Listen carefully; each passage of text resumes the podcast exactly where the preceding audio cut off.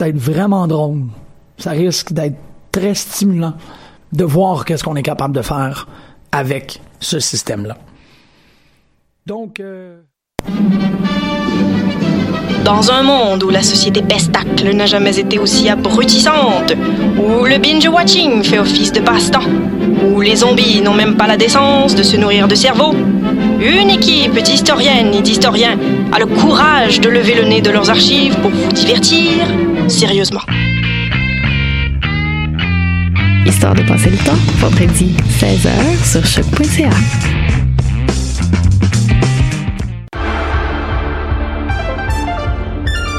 Cinéma, jeux vidéo, télé, bande dessinée, littérature. Chaque semaine, les Amazones se réunissent pour discuter geekness avec un regard féministe et un panel pas comme les autres.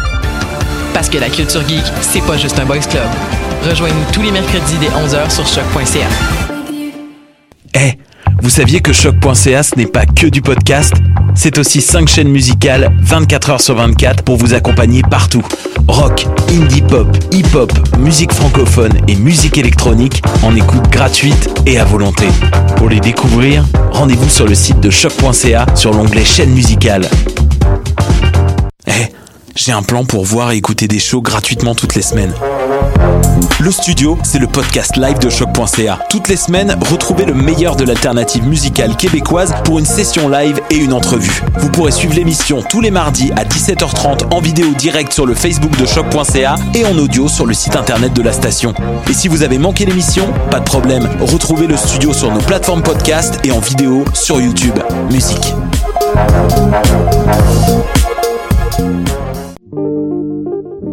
Pool Hip Hop, c'est ta référence en matière de hip hop sur les ondes de choc.ca. Chaque semaine, entrevues, chroniques, actualités et mix thématiques te seront présentés dans une ambiance décontractée. Le meilleur du hip hop, ça se passe chaque semaine sur les ondes de choc.ca.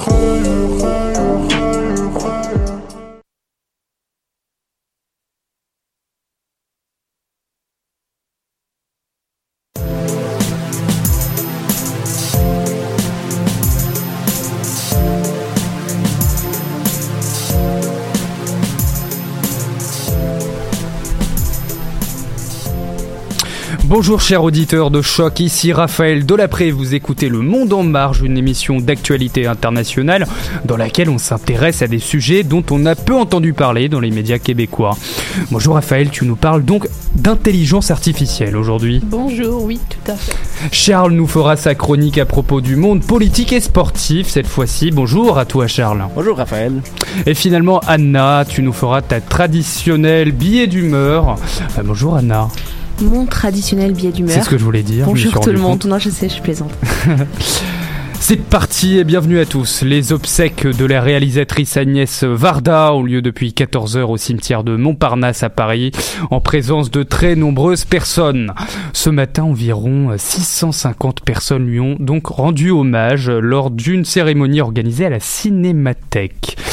On va parler des européennes maintenant. Jean-Luc Mélenchon a confirmé que la France insoumise avait mis en place ses propres sondages pour les élections européennes, confirmait Le Figaro. Mais le leader du parti sur son blog assure que ces études ne feront pas l'objet de diffusion publique. Trois personnes ont été blessées dans une euh, académie militaire de Saint-Pétersbourg en Russie, annonce le ministère de la Défense lors de l'explosion d'un engin artisanal non identifié. Plus de 400 radars nouvelle génération vont être installés dès 2019 en France et trois fois plus d'ici 2020 selon les informations recueillies par France Info ce mardi.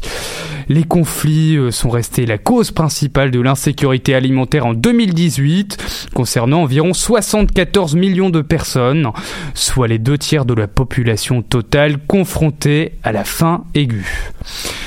C'est maintenant le moment de l'actualité politique et sportive avec Charles. Bonjour à toi. Salut Raphaël. Et pour ta chronique d'aujourd'hui, tu nous parles d'un sujet qui a grandement divisé la population française récemment. Exactement. Alors, euh, ce que je vous parle, de ce dont je vous parle aujourd'hui, c'est euh, du magasin français Decathlon. Mais plus précisément, les euh, magasins qui sont présents au Maroc. Ils sont sortis avec un nouveau produit, un peu comme Nike l'a fait auparavant, qui s'appelle un hijab sportif. Donc, dans le fond, les croyantes musulmanes vont pouvoir euh, le mettre pendant le sport, euh, pendant qu'ils pratiquent leur sport. Euh, cependant, la controverse s'est faite car les utilisateurs Twitter qui, qui sont en France majoritairement selon, l'article que j'ai lu sur le sujet, ils disent que la vente de ce, produit est une soumission à l'islamisme radical. Et pourquoi ce produit diffère-t-il du hijab conventionnel, comme dirait-on?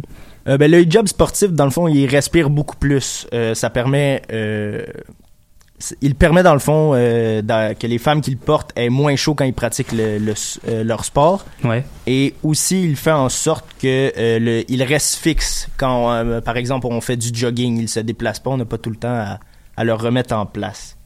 Un deuxième argument, euh, c'est une, une question de sécurité, selon euh, ce que je me suis fait dire par les arbitres, euh, les arbitres de foot, car euh, j'ai, je fréquentais beaucoup les terrains. euh, Qu'est-ce qu'il disait alors? il disait dans le fond que euh, le modèle conventionnel était euh, très volatile et donc dans le fond comme on pouvait tirer sur le maillot au, au foot, on pouvait tirer sur le hijab et des fois ça pas tout le temps mais ça pouvait étouffer la personne pas sérieusement mais juste un petit une petite perte de souffle. Donc c'est pour ça qu'ils étaient plus réticents à, à laisser à Et est-ce laisser- que, est-ce que ça a créé une polémique justement autour de ce sujet?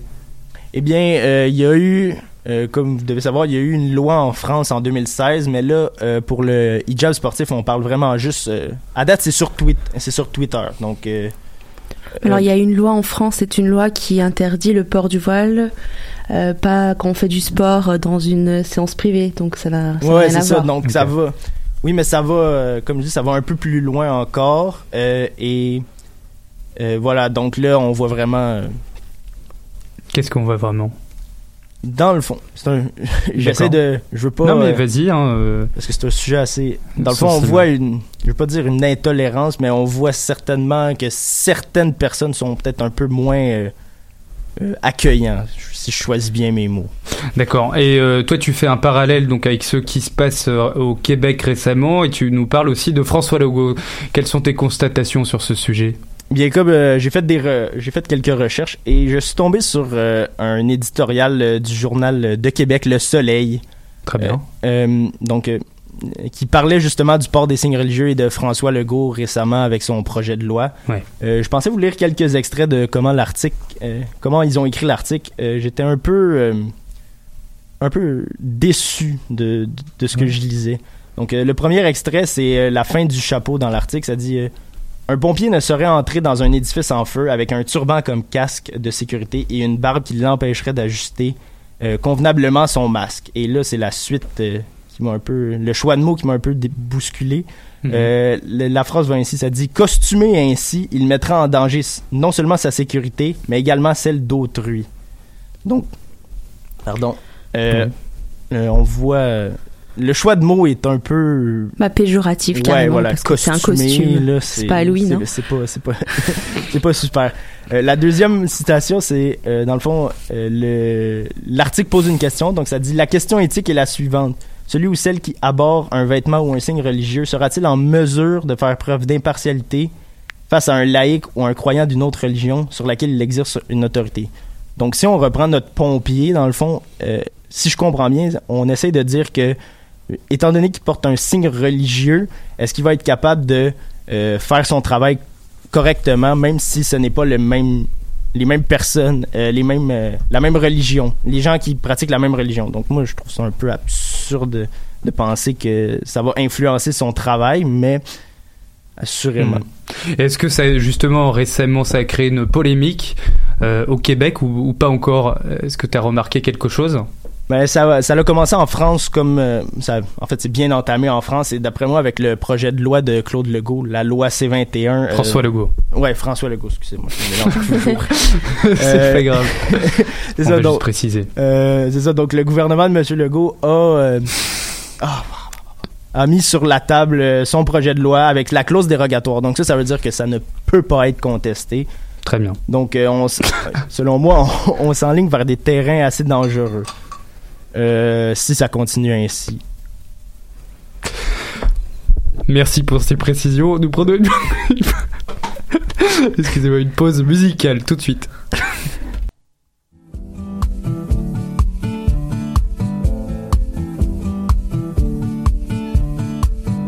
Enfant des parcs, gamin des plages. Le vent menace les châteaux de sable façonnés de mes doigts. Le temps n'épargne personne, hélas.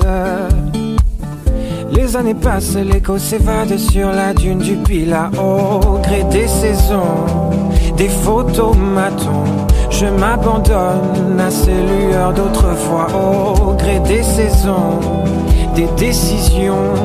Je m'abandonne quand les souvenirs s'en et le chant des sirènes me replonge en hiver. Oh, mélancolie cruelle harmonie fluette, euphorie solitaire.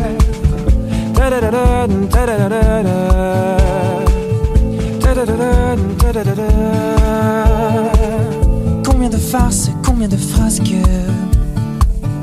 Combien de traces, combien de masques avons-nous laissé là-bas? Les armes, prendre le large Trouver le calme dans ce vacarme avant que je ne m'y noie au gré des saisons, des photomatons. Je m'abandonne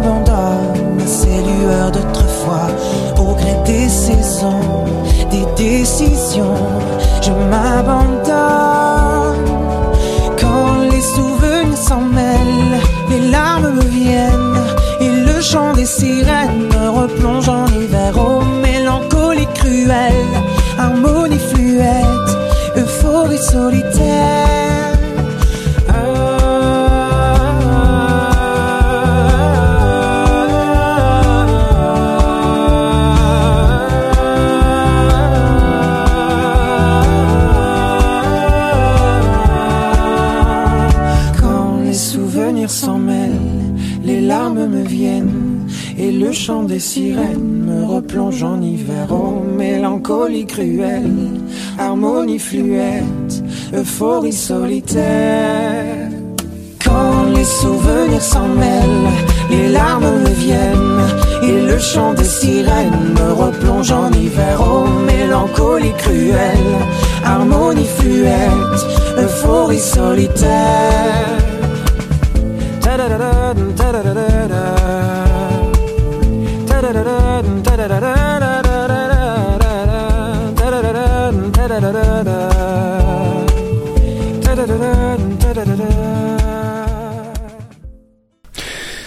Vous êtes de retour avec nous, chers auditeurs. Vous avez écouté le chant des sirènes. On retrouve Raphaël tout de suite qui va nous parler du gouvernement estonien qui veut absolument faire bouger les choses. Bonjour à toi.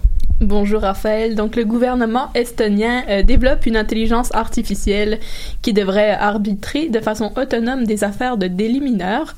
Ce serait une première mondiale en la matière. Et donc comment ce- cela va-t-il se passer pour le coup? Euh, les Estoniens pourront se faire juger par euh, un robot en cours de justice les délits mineurs qui concernent des faits dont les dommages sont en dessous de 7000 euros. Donc, euh, cette intelligence artificielle devrait déterminer la culpabilité ou la non-culpabilité d'une personne. Les êtres humains pourront tout de même faire appel de la décision donnée par le robot, mais on n'a pas encore plus de détails sur la procédure pour le moment. Les officiels souhaitent que cette innovation puisse alléger la charge de travail des juges et des greffiers en Estonie et ainsi leur permettre de se concentrer sur des affaires plus complexes. Et qu'analyserait ce robot en l'occurrence?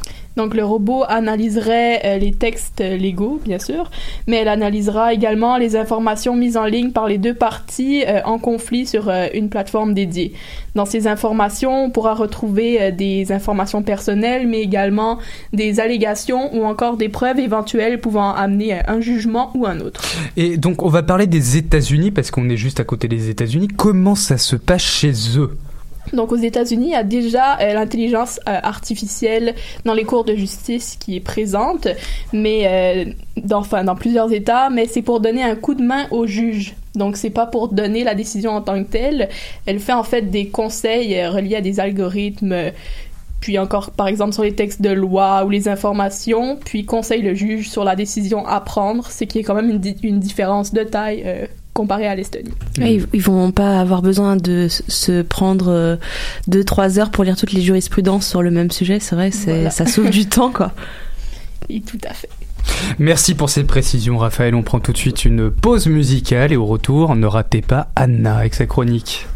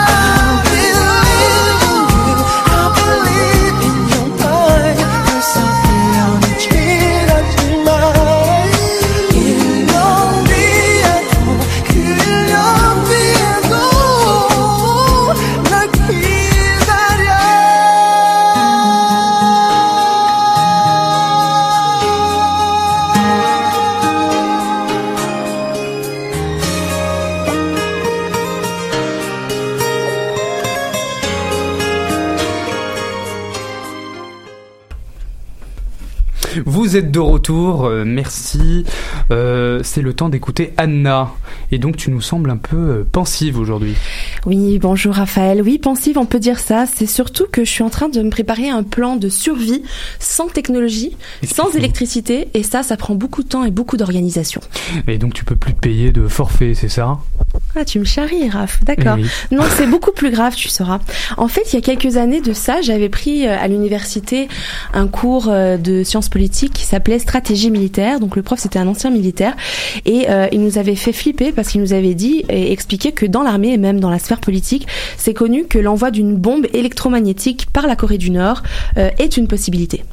Est-ce que vous savez bon ce que c'est une bombe électromagnétique? Raconte-nous. alors en gros, un pays qui est capable de mettre des satellites en orbite et de faire exploser des charges nucléaires, comme l'est la Corée du Nord, peut se servir de ces outils-là pour lancer une, impulsion électromagnétique. C'est une bombe capable de paralyser un pays entier, comme les États-Unis ou le Canada, parce que ça rend, ouais, ça rend inutilisables les infrastructures électriques, électroniques, informatiques et forcément toutes les communications. Donc en gros, retour à l'âge de pierre. Voilà. Ah. Euh, les spécialistes s'entendent pour dire que si ça arrivait dans un pays euh, développé, ça prendrait au minimum un an avant de pouvoir revenir à une certaine normale, Euh, et ça entraînerait quand même au passage la mort par famine de euh, beaucoup de personnes euh, et un effondrement du tissu social bien évidemment. Et ce qui est vraiment pas rassurant, c'est que cette bombe-là, elle est plus facile, plus facilement utilisable que l'arme nucléaire.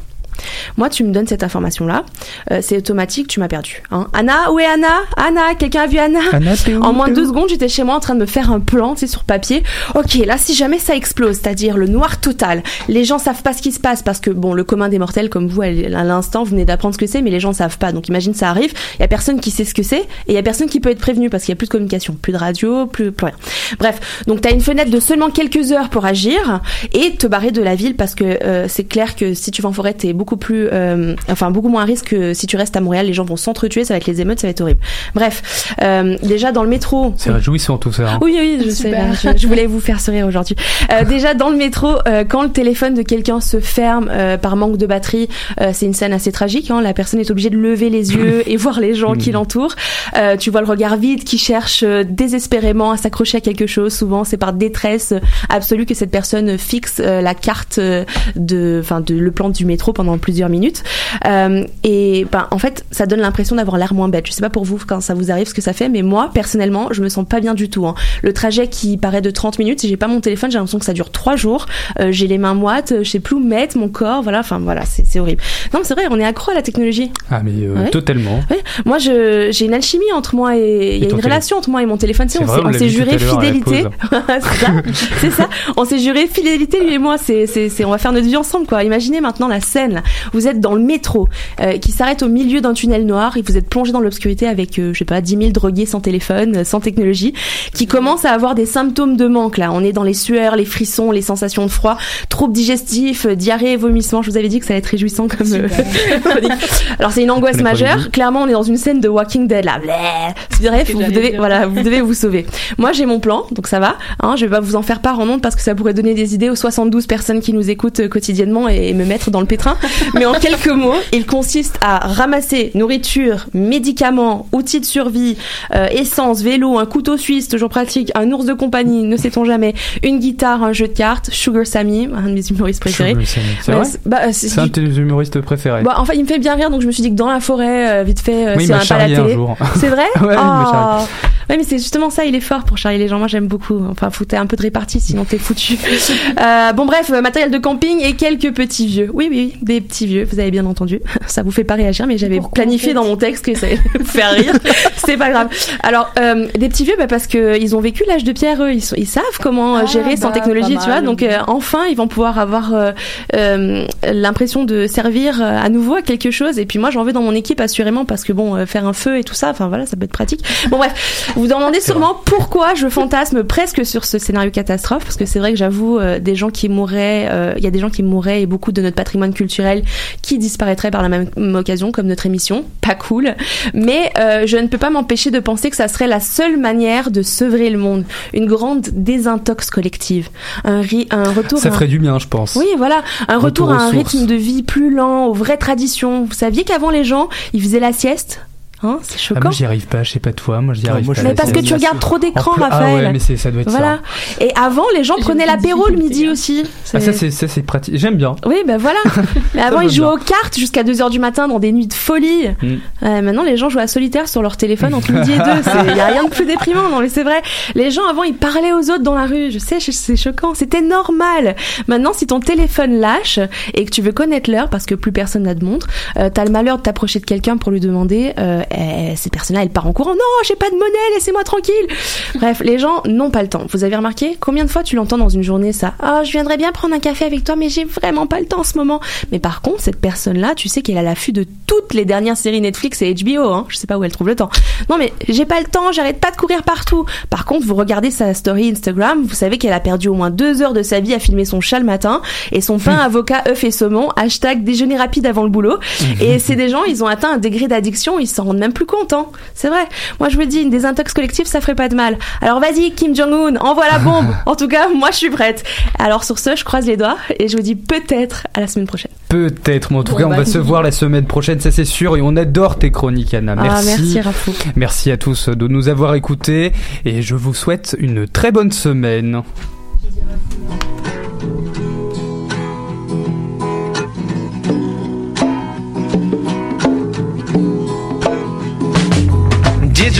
Read Sunday paper about the strong stomach 25 who from an expedition all came back alive.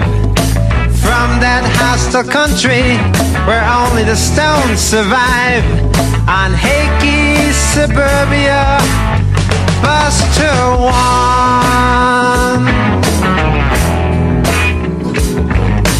Picture taking tourist, the war was half a deal. The natives can't believe it, it all seems so unreal. Just to ask the question, now how does it feel on Hakey suburbia? Bus to ride.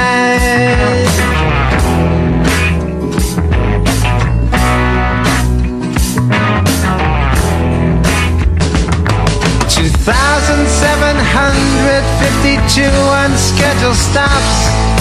Watch them kill the crabgrass, but look out for the cops.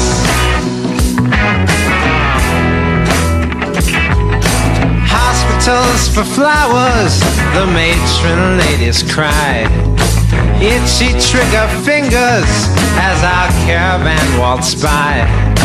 Overcrowded laughter, cause they're all four gallons high. On Hakey suburbia,